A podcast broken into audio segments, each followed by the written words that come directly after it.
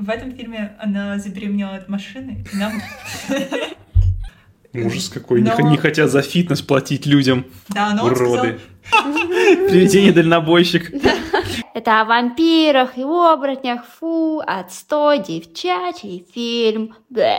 Смотри, обсудим, обсудим. Посмотри, обсудим. Всем привет, ребята. Это подкаст «Посмотри, обсудим». Меня зовут Тёма. Меня зовут Лиза, Меня зовут Вера. и мы слишком часто смотрели фильмы просто так, так что решили сделать свой подкаст. Е. Как вы все догадались, сегодня мы обсуждаем фильм «Сумерки». Все части. Ну что, ребята, какая команда? Тим Эдвард или Тим Джейкоб? Я Тим Джейкоб, 100 баллов. У Джейкоба есть все, ну, все, что в мужчине я ищу. Это, значит, ну, он красивый, у него он э, накачанный, у него цвет кожи теплый. Это прикольно. Вера, что насчет тебя? Ну, конечно же, Эдвард, тут как бы слов нет даже, ну, я просто люблю Эдварда. А, ну, мне нравится Роберт Паттинсон, первое. А второе, ну, он просто милашка, на самом деле. Иногда он ведет себя, конечно, как абьюзер, в большинстве случаев, ладно, не иногда, но, блин, с кем не бывает. Знаете? Короче, Тим никто. Нет, Тим Джаспер, конечно же. Я люблю Джаспера и Элис. Это О, самая да, лучшая Джаспер такая, крутой. знаете, bisexual М. пара просто, мне кажется. Они, у них такой вайб. Ну, не знаю, на самом деле мне просто, наверное, нравилась просто внешность Эдварда, и казалось раньше, что он ведет себя так мило, он такой хороший, он такой недостижимый. Вот э, сейчас э, я понимаю, в чем была проблема все эти годы у меня. Да. Я после просмотров э, тех фильмов, которые мы пересмотрели, поняла, что я Тим Карлайл, потому что он очень крутой. И насчет него есть интересный факт, что в книге он превратился в вампира, когда ему было 23 года. То есть он все время выглядит как 23-летний человек. Да, и он типа отец семейства, где Отец все одного возраста. 18-летних людей. Тёма, ты готов стать отцом 16-17-летних людей? И Лиза матерью? Нет, это кринж. Кринж. И вот в свои 23 года он управляет всеми госпиталями, куда только приезжает, и самый крутой врач на планете. Так что чего добились вы, люди 2000 года рождения? Я книгу не читал, Я книгу не читала. но осуждаю. Я тоже не особенно читала книгу, но я пролистывала ее, когда покупала подружке в подарок. И еще я читала отрывки из книги с перспективой Эдварда на то, что происходило в первой части. И спойлер. Это ужасно странная книга. Ее тоже написала Стефани Майерс? Да, она вышла в 2020 году. О, капец. Что насчет фильмов? Когда вы впервые их посмотрели, и помните ли вы, какие у вас были тогда впечатления? Я в первый раз посмотрела фильмы, наверное, лет в 13, и мои родители такие, блин, зачем ты это смотришь, это плохие фильмы, дурацкие, потому что все всегда осуждали фильм «Сумерки», я думаю, блин, да не, норм, не так уж и плохо. Вначале я была хейтером фильма «Сумерки», э, всех фильмов, потому что я думала, что это дурацкие фильмы, потому что все о них так говорили, потому что вот актерская игра плохая. И вообще, это о вампирах и оборотнях, фу, отстой, девчачий фильм, Бэ. Вот. А я думаю, «Мгм, понятно. Но при этом на страничке ВКонтакте, наверное, в 10, у меня в любимых цитатах стояла цитата из «Сумерек». «Смерть — это покой и легкость, жизнь труднее». Мне подружка ее поставила. Да, моя подружка была супер фанаткой. Я думаю, ну хорошая цитата, пусть стоит. Я посмотрел фильмы «Сумерки» относительно недавно, как и со многими суперпопулярными в свое время фильмами. Я всегда типа скипаю их, когда они выходят, потому что я сноб, и смотрю их потом. Когда это уже ну, никому не интересно, когда они уже вышли из э, фокуса э, внимания, и «Сумерки» я посмотрел, по-моему, впервые году, типа, в 19-м или что-то такое. Это, кстати, было, э, по-моему, вместе с вами. И мне, на самом деле, понравились «Сумерки». Мне кажется, качественно сделанный фильм, там как бы есть сюжет, он достаточно понятный, и я особенно никому не сопереживал никогда, потому что я примерно представлял себе, что там пять фильмов, соответственно, никто из главных героев не, не умирает. Но мне, типа, не было скучно. И зачастую я мог хорошо посмеяться над какими-то нелепостями. Вот сейчас, когда мы пересматривали перед подкастом, я заметил, что там очень-очень много дебильной графики, хотя фильмы очень дорогостоящие. Особенно там те, что после первого. И я просто не понимаю, почему они не могли, ну, сделать какую-то более адекватную графику, потому что буквально просто фигурка взлетает, как бы и падает вниз, как будто ее тащит мышка. Я не смотрела «Сумерки» тоже до 2019 года, но я была тем подростком, который лайкала посты, когда я увижу Роберта Паттинсона, я закричу «Седрик Дигори», а не Эдвард Каллен. Вампиры. Как вы думаете, насколько «Сумерки» были революционным вампирским фильмом? Было же типа, много фильмов про вампиров там, в 90-е и вообще весь 20 век. Это какая-то достаточно большая тема для, для кино. Мне кажется, что «Сумерки» показали вампиров таких а, гламурных, каких-то не похожих на а, все предыдущие версии вампиров, которые были. Я думаю, что это такая достаточно расхожая мысль, что «Сумерки» показали вампиров в совершенно новом свете, и поэтому мы решили с Лизой вспомнить, какие были самые известные, типа, вампирские образы в кино до «Сумерек».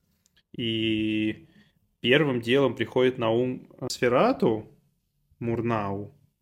Там реально вампир, типа, очень страшный и он жесткий, и все боятся, и это прям был, типа, ужастик-ужастик. «Сумерки», конечно, это никакой не ужастик. Фильмы, которые, с которыми мне кажется интересно сравнить, это «Интервью с вампиром» из 90-х, где играют Брэд Питт и Том Круз, где вампиры, кстати говоря, тоже гламурные. Там, там они другие, но они тоже в каком-то смысле не похожие на всех, хотя, ну, лол, вампиры, в принципе, не похожи на, на людей других. И есть еще фильм достаточно культовый для вампирской тематики. Это фильм «Дракула Брэма Стокера», где Гарри Олдман играет Дракулу. Главный прикол «Сумерек» — это что они показали вампиров среди нас. Не вампиры, которые живут какой-то своей обособленной жизнью во многом, хотя в итоге так и получается, а вампиры, которые пытаются, ну, более или менее влиться в человеческое общество. Ну да, они включаются в такие институции, как школа, больница, Тюрьма. Да. Что до этого вампиры обычно не работали и не ходили в школу. Я наткнулась на интересное разделение вампирских эпох, как, например, с 31 по, 40, по 48 был ужасающий этап ну вампиров. да, Носферату, Мурнау. Да, они были просто существами чистого ужаса. С 50 по 85 примерно был эротический период, когда они были злыми, но притягательными, как в фильмах Хаммера. Дальше был, была эпоха симпатичных вампиров, которые были трагичными монстрами, которых можно жалеть до 2001 Мне года. кажется, сюда как раз подходит и интервью с вампиром в каком-то смысле, mm-hmm. потому что там повествование ведется от лица вампира, в отличие от э, ну, от всех фильмов, которые мы перечислили, включая «Сумерки». И «Дракула» тоже, потому что в «Дракуле» тоже присутствует достаточно большой фокус на сострадание Дракуле. И с 2003 года по нынешнее время эпоха индивидуалистов. Это такие вампиры, которые могут быть хорошими, плохими, средними, как и люди. Их превращение в вампиров их не очень сильно изменило. Как Эдвард, что у него осталась какая-то собственная мораль, и он продолжает ей следовать. В 2005 году вышла книга Стефани Майерс «Сумерки». И повествование в ней идет от лица Беллы. И это всех покорило. И уже в 2008 году Свет увидел фильм «Сумерки», в котором главная героиня Белла приезжает в маленький городок Форкс в очень-очень сумеречном месте.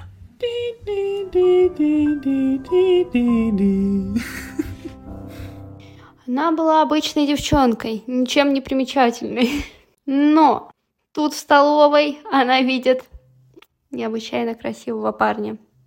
И все понеслось. И она становится той самой необычной девчонкой.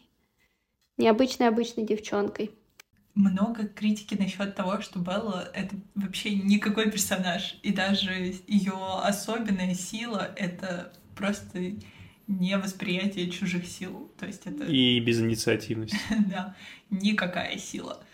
И многие задумываются, почему Эдвард, которому уже сто с лишним лет, влюбился именно в Беллу, когда мы не видим никаких ее особенных характеристик, кроме того, что она неловкая, какая-то очень скромная, тихая. Он про нее думает в той книге, которую Стефани Майерс выпустила в 2020 году, что она самый добрый человек на свете, потому что он видит, как она девочке, которая расстроилась, дает шоколадку, и он думает, она самая лучшая, она да. самая добрая.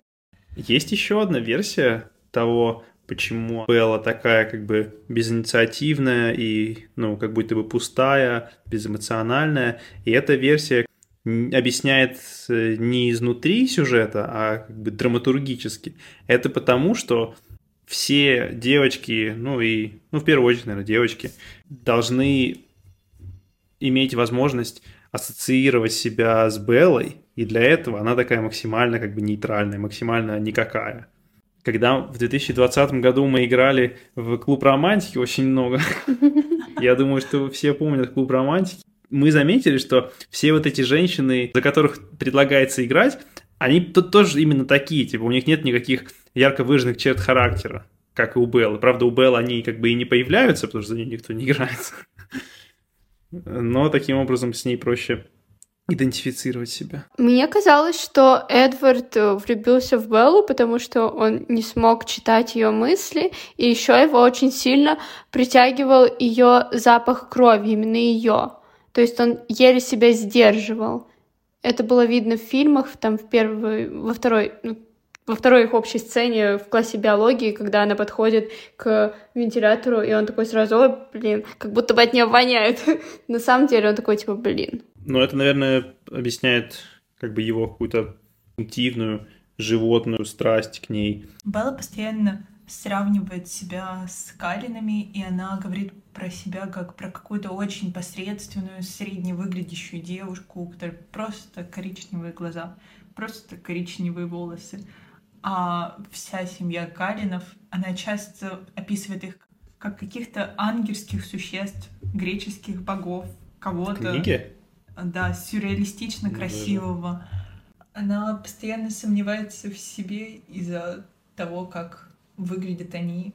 Ей хочется быть какой-то равной с ними. Долгое время не понимала, почему Белли так хочется стать вампиром, потому что она очень быстро соглашается бросить свою семью, папу, маму, всех друзей, и никогда с ними не видеться и продолжать жить какую-то свою вампирскую жизнь дальше. И в книге и фильмах показывается, что она постоянно чувствует себя недостаточной, какой-то на тысячу ступенек ниже, чем Эдвард и его семья. И она говорит, что ей это не нравится, ей не хочется постоянно быть девушкой Супермена, которую приходится спасать, что ей хочется быть самой Суперменом и спасать Эдварда. Все их отношения — это спасать друг друга. Да, кому, кому-то хочется быть мегамозгом хотя бы. Нужно про мегамозга подкаст записать. Это мой любимый мультфильм. Мне тоже очень удивило, почему она так легко решается на то, чтобы провести всю свою жизнь с Эдвардом, а, хотя для нее это означает оставить свою семью, оставить всю свою обычную жизнь позади. И, честно говоря, как будто бы это не очень ясно из самого фильма, то есть у меня не, возникло понимания, почему Белли хочет это сделать. Наверное, это можно подумать так, что типа ее не очень много всего как бы интересует в ее человеческой жизни, она ничем особенно не увлечена, и потом появляется Эдвард, и он как будто бы раскрашивает весь ее мир. Мы даже в фильмах можем заметить, что когда рядом нет Эдварда или Джейкоба, то она просто на стуле сидит. Да, она буквально просто ничем не занимается. Ага, да.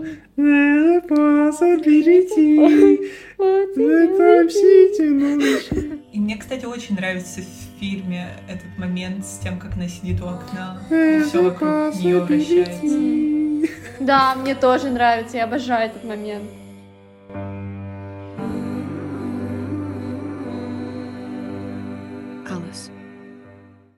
Давайте обсудим отношения Беллы и Эдварда, раз мы обсуждаем, какая была безинициативная вне отношений.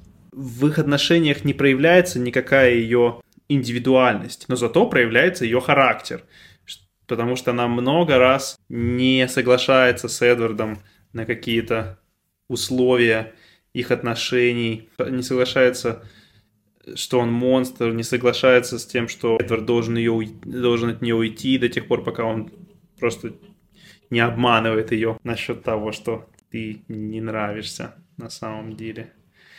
И она достаточно волевая, оказывается, в их отношениях, потому что она выбирает остаться в них, несмотря на все опасности для ее жизни. Ну, что можно сказать? Это очень такие абьюзивные отношения. Эдвард тот еще абьюзер. Когда я в первый раз смотрела, это вообще не бросилось в глаза. Ну, я была ребенком, понятное дело. Но когда я выросла, то я поняла, что это очень грустно, наверное, когда у тебя нет какого-то понимания, что будет в отношениях, чего не будет в отношениях. И я могу понять, почему Белла хотела стать вампиром, и, кстати говоря, потому что она любила его очень сильно. Знаю, что это нездоровая фигня. Опять же, да, вот она на все готова ради этого Эдварда. Тупо, конечно. Я читала чек-листы от психологинь про то, как определить, что ваш партнер абьюзер, и вы состоите в абьюзивных отношениях, и вам стоит искать помощи. И там было что-то вроде 13 пунктов, и на 6 из них Эдвард жирно ставил галочку тем, что он отдалял Беллу от ее родственников и друзей, изолировал ее как-то слишком сильно защищал, обижал словами и какими-то действиями, пугал своими изменениями настроений, бросал ее mm-hmm. и возвращался, не прося прощения.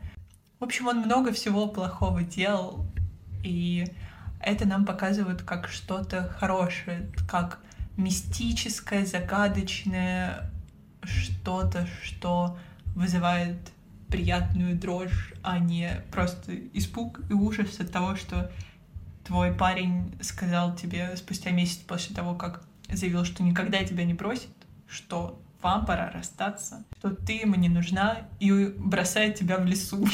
Угу, а ты идешь спать на траве, да. Эдвард довольно смешно разрушил свой миф о том, что типа ему на нее наплевать, потому что как только она попыталась там как-то себя повести безрассудно, да, он сразу, сразу же появляется такой, типа, я за тобой все слежу, потому что, да, мне, мне на тебя наплевать. Да.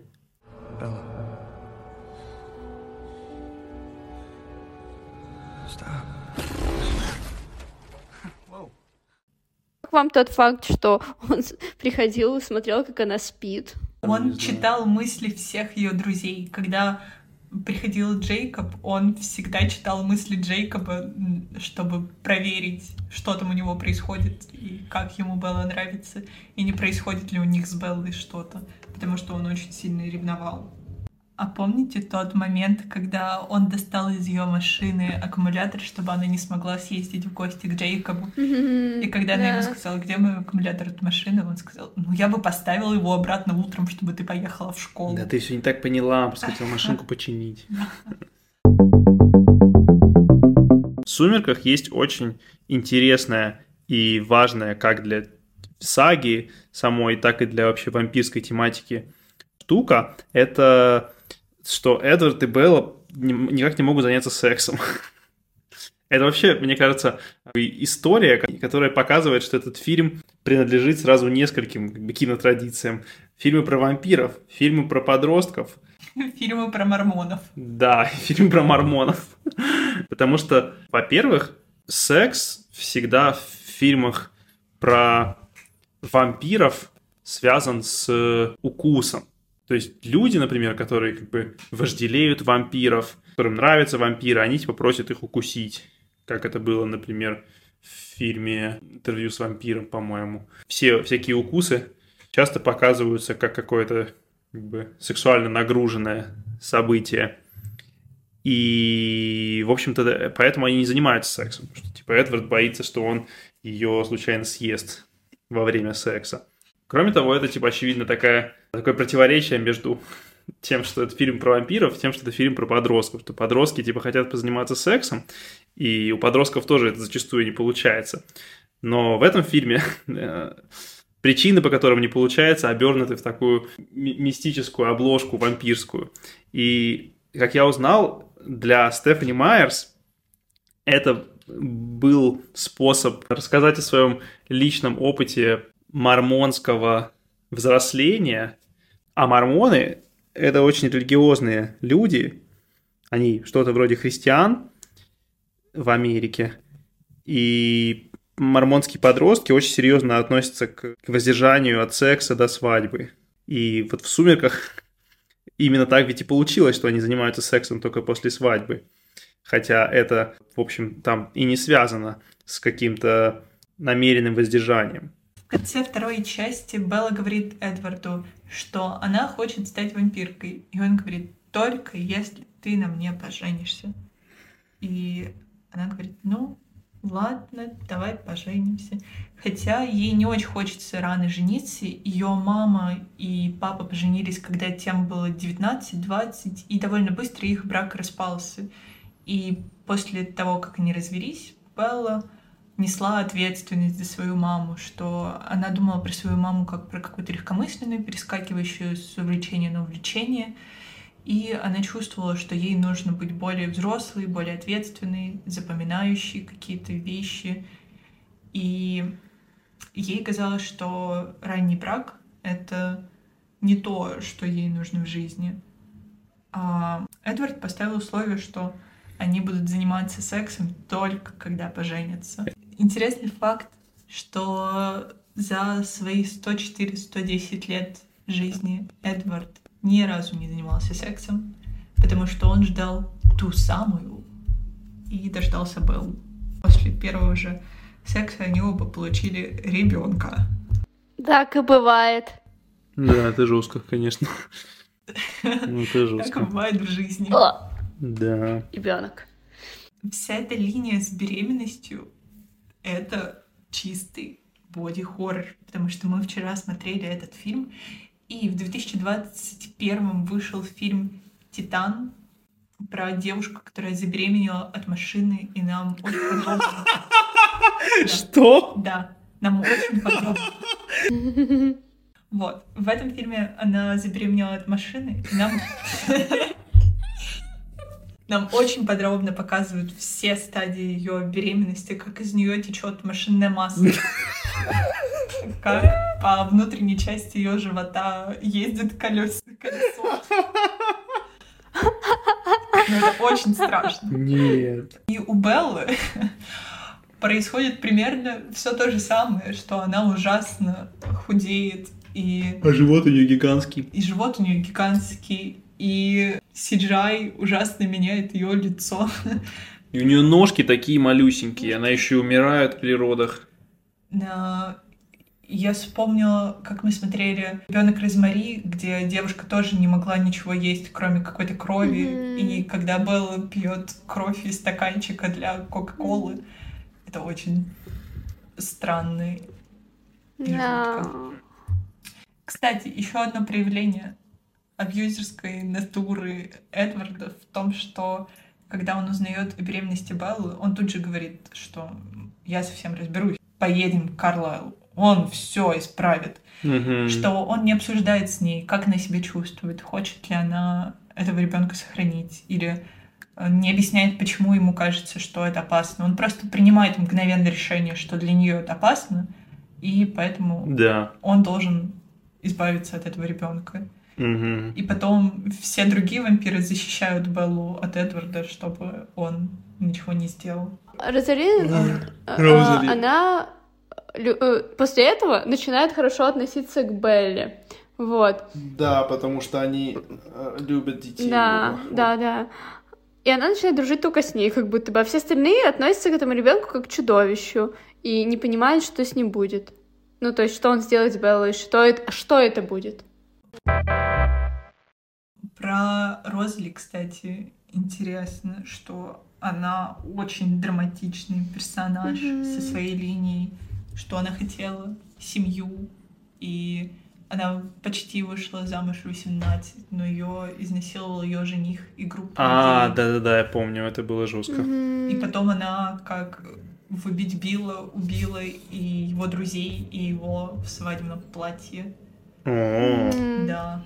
И когда Карлайл обратил ее, он хотел, чтобы она стала женой Эдварда, потому что она была такая красивая. Но Эдвард отказался.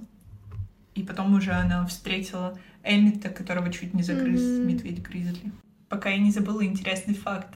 Когда Белла превращается в вампирку, все учат ее вести себя как человек, чтобы э, выглядеть благонадежно среди людей. И они показывают ей, как дышать, как моргать. И мы наконец понимаем, почему Джаспер всегда ходит с выпученными глазами. Он, как новообращенный вампир, относительно, как просто вампир, который только недавно присоединился к клану Карлайла, недавно Просто- стал вампиром. не вспоминает, что нужно моргать иногда, Мгм. и ходит с этими выпученными глазами. Смешно. Да. Да.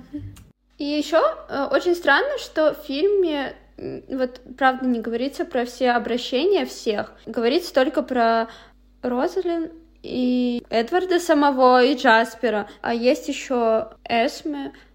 Ее обратил тоже Карлайл э, в больнице после того, как она сбросилась со скалы из-за того, что умер ее ребенок, там типа через два дня после рождения.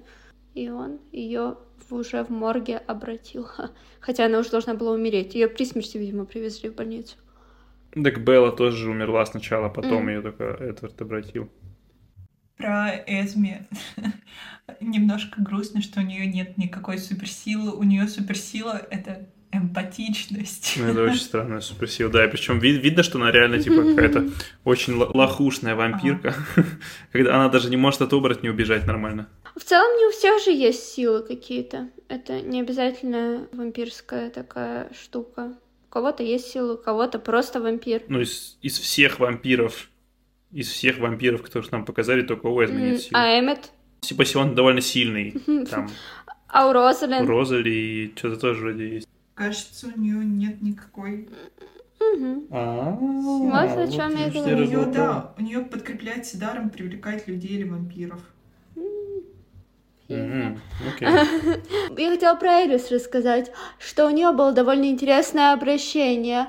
У Элис были родители, ее отец убил ее мать, об этом узнала Элис. После этого ее отец э, засунул ее в психиатрическую больницу, и там ее обратил Карлайл вот в вампирку, потому что на нее, по-моему, кто-то охотился и так, и так. Довольно трагичная история, но я вот, кстати, не поняла прикол с видениями, то есть они у нее были в реальной жизни или нет. Дейт от Лизы, редактирующий подкаст. Я посмотрела, что у Элис действительно были видения, с помощью которых она увидела, что ее отец и приемная мать заказали убийцу ее родной матери. И она начала рассказывать об этом своим родственникам, но ее отправили в психиатрическую клинику, где постоянно пытали электрошоком. Там она познакомилась с каким-то неизвестным вампиром, они подружились, и он узнал, что совсем скоро ей планируют сделать лоботомию, поэтому превратил ее в вампира. И на нее охотился Джеймс. И он убил этого доброго вампира, а потом Элис, доверяя своим видениям, нашла Джаспера и присоединилась клану Калинов. Все. М. Ну, это надо книгу читать просто, мне кажется. Ну, видимо, да. Книгу читать. Интересные факты из первой части. Когда мы видим, как в столовую заходит семья Калинов, можно заметить, что Эммит несет гигантский пакет с вареными яйцами. И это очень смешно, потому что э, когда он готовился к съемкам, он занимался с персональным тренером, и он ел очень много яиц, чтобы набирать протеин. И Чтоб массу однажды набирать, он да. пришел на съемочный день с этим пакетом яиц, и режиссерка Кэтрин, не помню фамилию, очень Кэтрин сильно Твайлайт. рассмеялась и сказала, хорошо, бросайте все, нам нужно снять, как Эммет идет в школу с этими яйцами. Мгм, да, это подтверждает, подтвер- подтверждает то, что они относились к фильму типа с, с юмором. Видимо, поэтому они сделали такую графику жесткую. Кстати, насчет юмора, в одной из первых сцен в городе, когда Белла только заезжает вместе со своим папой, мы видим, как они останавливаются на перекрестке, и мимо проезжает грузовик, внутри которого никого нет, что это Мгм. пустой грузовик. Я слышала, что они это сделали как то, что там существует привидение, и привидение, Привидение дальнобойщик. привидение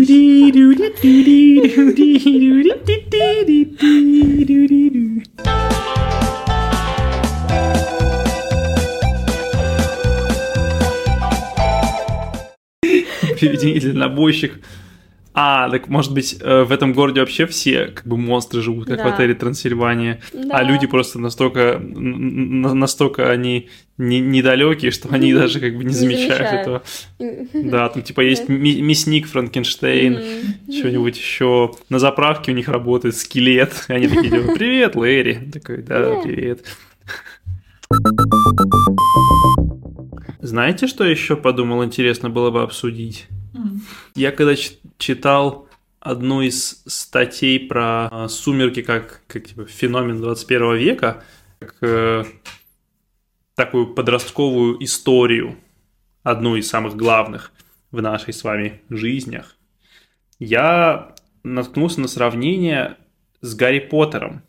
И если подумать, ну, они достаточно похожи по структуре, потому что сага-то о чем? О том, как обычная девушка, ничем не примечательная для всех остальных в ее окружении, ну, по крайней мере, так, мне кажется, из фильмов, Во- во-первых, открывает для себя новый мир, и в этом мире она становится кем-то, типа, невероятно важным. И какую еще такую историю мы знаем? Про Гарри Поттера.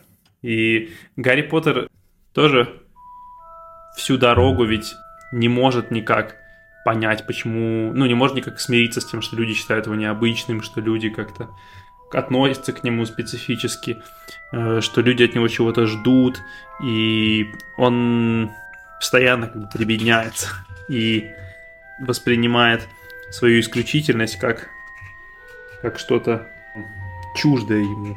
Вот, а, а в конце, как Гарри, так и Белла окончательно, что ли, занимает свое место в новом, в новом мире. Хотя это может быть спорно.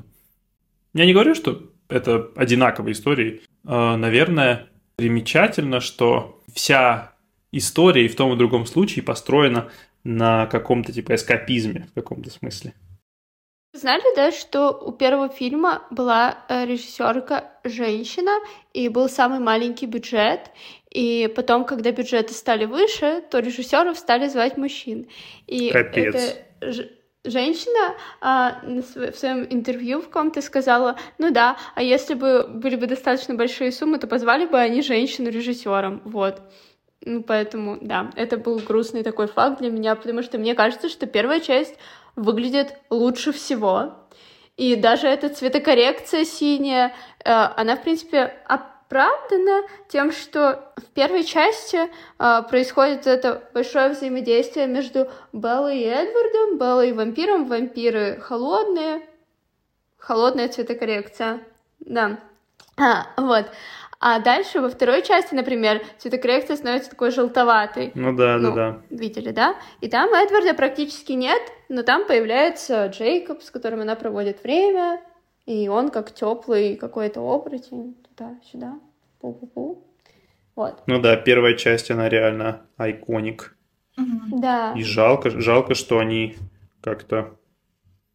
Ну, создается впечатление, что они просто наняли женщину-режиссерку, потому что она согласилась на меньшую зарплату, а потом они такие, «Эх, ну вот и все, прокатило, сейчас нанимаем нормальных, нормальных джентльменов, режиссеров, которые нам снимут хорошее кино. И на самом деле, да, у фильма был бюджет 37 миллионов, и он окупился больше, чем в 10 раз, потому что фильм набрал 400 с лишним миллионов долларов. И говорят, что режиссерка не стала снимать дальше, потому что не совпали какие-то расписания и все такое, но Она слишком поздно просыпалась.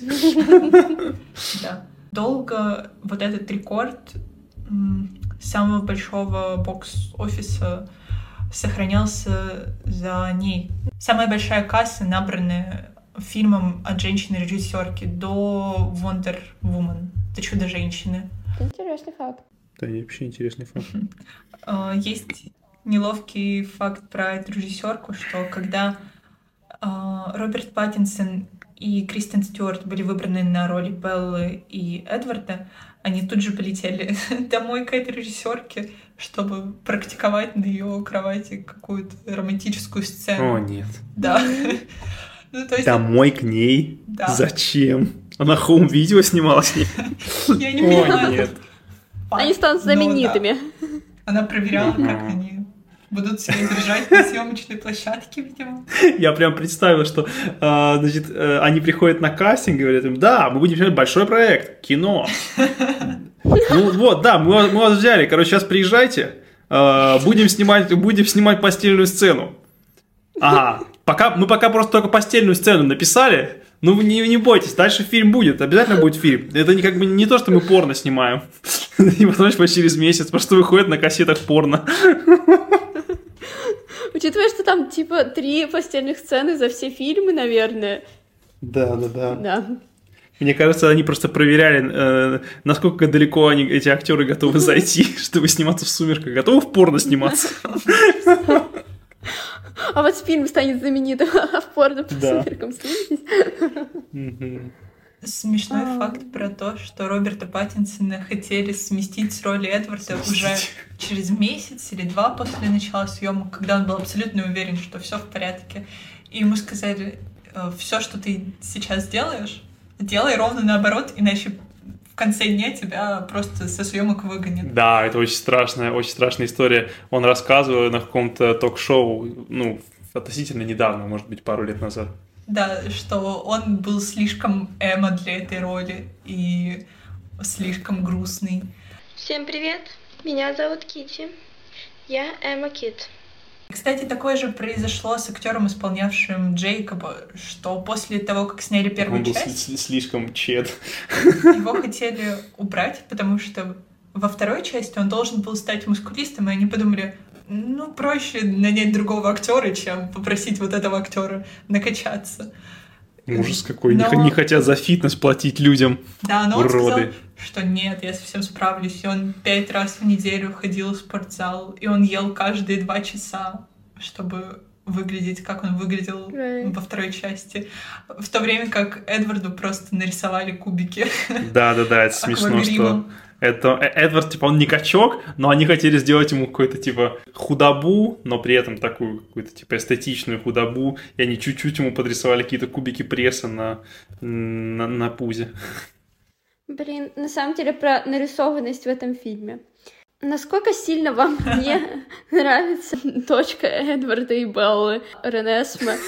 Потому что, э, по-моему, это капец. Я недавно увидела кадры э, с куклой. Она выглядела еще хуже. Ужас То есть какой. они решили не брать настоящего ребенка, потому что в книге Ренесме описывалась просто ангельски красивый ребенок с огромными глазами, вообще вся идеальная. Вот, и они решили сделать куклу для того, чтобы показать этого ребенка. В итоге эта кукла была ужасной, и им пришлось накладывать на нее сверху CGI. ну, спецэффекты, вот эти все, делать Мгм. спецэффекты.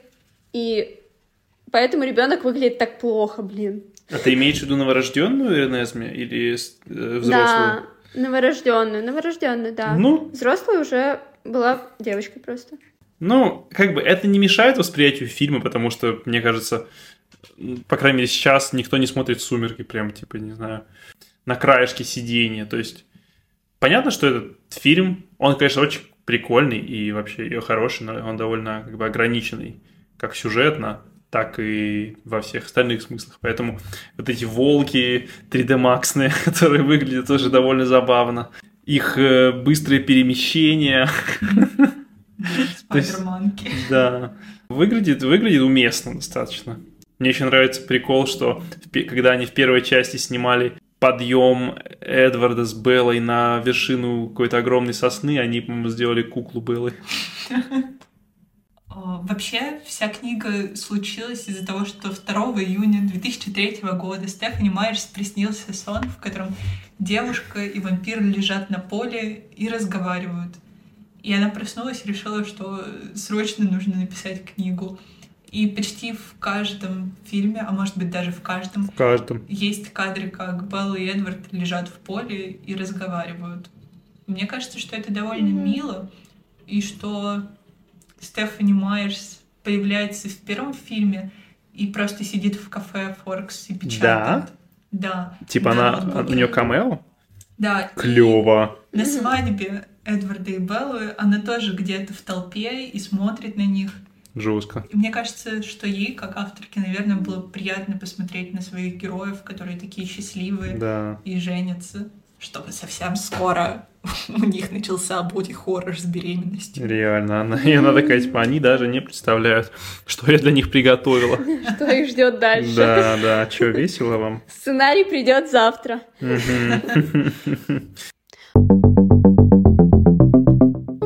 Обсудить любимые сцены. Хочешь начать с баскетбольной сцены? Баскетбольной. Бейсбольной. Да, это я и хотела сказать. Да, это моя любимая сцена, бейсбольная сцена. Обожаю ее. Потому что там Элис такая крутая, ногами своими размахивает. Ну, вообще же круто. Еще и под Мьюз. Обожаю. Легендарная сцена. Очень хочется какой-нибудь мерч с этой сценой себе на футболку.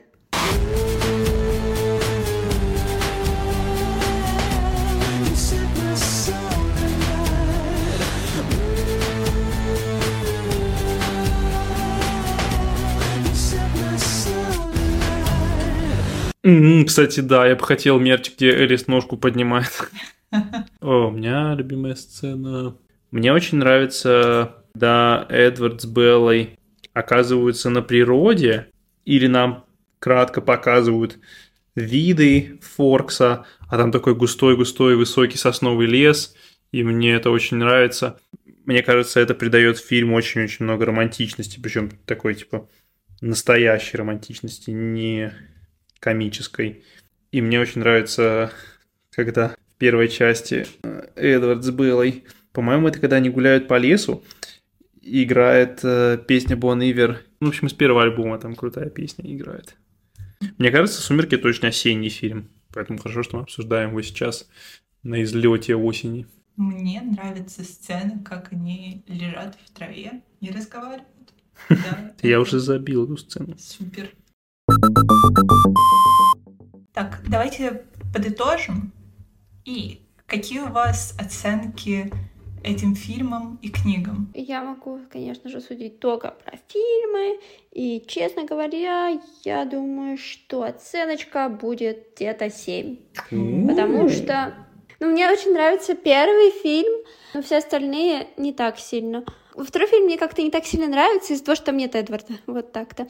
Все остальные тоже довольно слабоватые, хотя мне очень нравится последняя сцена, там, где Белла показывает Эдварду какие-то свои воспоминания или что-то еще такое. Я не помню, каким образом они к этому пришли, но там просто под какую-то грустную песенку показываются кадры из предыдущих фильмов, их первая встреча, туда-сюда, как они то все делают, тоси-боси. Ну, вы поняли. Каждый раз я плачу просто в конце. Потому что такая, да блин, они же были такими милыми, маленькими. А теперь у них есть ребенок. Как так? И прошло всего полтора года. Да. Ну, не полтора года, там три года прошло, Нет. нет? Полтора года? Ей было 17 лет, когда они познакомились, и фильм и книга заканчиваются за месяц или спустя месяц после того, как ей исполнилось 19. А, Боже мой, а ее, то есть, получается, их дочка достигла, ну, грубо говоря, совершеннолетия за месяца за четыре? Нет, ей потребуется 7 лет для того, чтобы стать 18-летней. Да? Да, как клон из Да, как клон Звездных войн. Звездных войн. Ну, даже, даже быстрее чуть-чуть, чем клон Звездных войн. Мне кажется, что из-за того, что я не смотрела этот фильм в детстве, у меня нет каких-то нет эмоциональной привязанности к нему. И, например, первая часть мне действительно нравится. Она, ну, очень напоминающая 2008 год.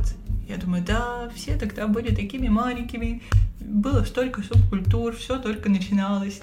В общем, когда я ее смотрю, мне становится приятно на душе, и она интересная и динамичная. Ей я, наверное, ставлю крепкие семь с половиной, а всем остальным, ну, шесть. Потому что, когда мы смотрели вторую и четвертую часть, я постоянно отвлекалась, и было много каких-то бессмысленных сцен и каких-то не очень понятных драм, в которые не очень хотелось включаться им сопереживать. Так что да, всем, кроме первой части, шесть. Я думаю, что я поставлю всей саге в целом 8. Просто чтобы не повторяться. Потому что я думал 6, 7 или 8. 8. Мне кажется, что это очень-очень комфортный фильм, который можно посмотреть, закутавшись в плед, вместе с друзьями. Не нужно особенно много уделять ему внимания, потому что все его, в принципе, уже видели более или менее. И над, над ним можно чуть-чуть посмеяться, и в то же время он не будет совсем как бы безинтересным и каким-то супер-супер китчевым. И, наверное, мне кажется, что «Сумерки» напоминают мне про какую-то детскую слэш-подростковую беззаботность. И за это я, конечно, их люблю. Теперь, когда мы поставили оценку фильмам, мы переходим к рекомендациям. И я делаю рекомендацию первой, чтобы вы не украли у меня реальных упырей.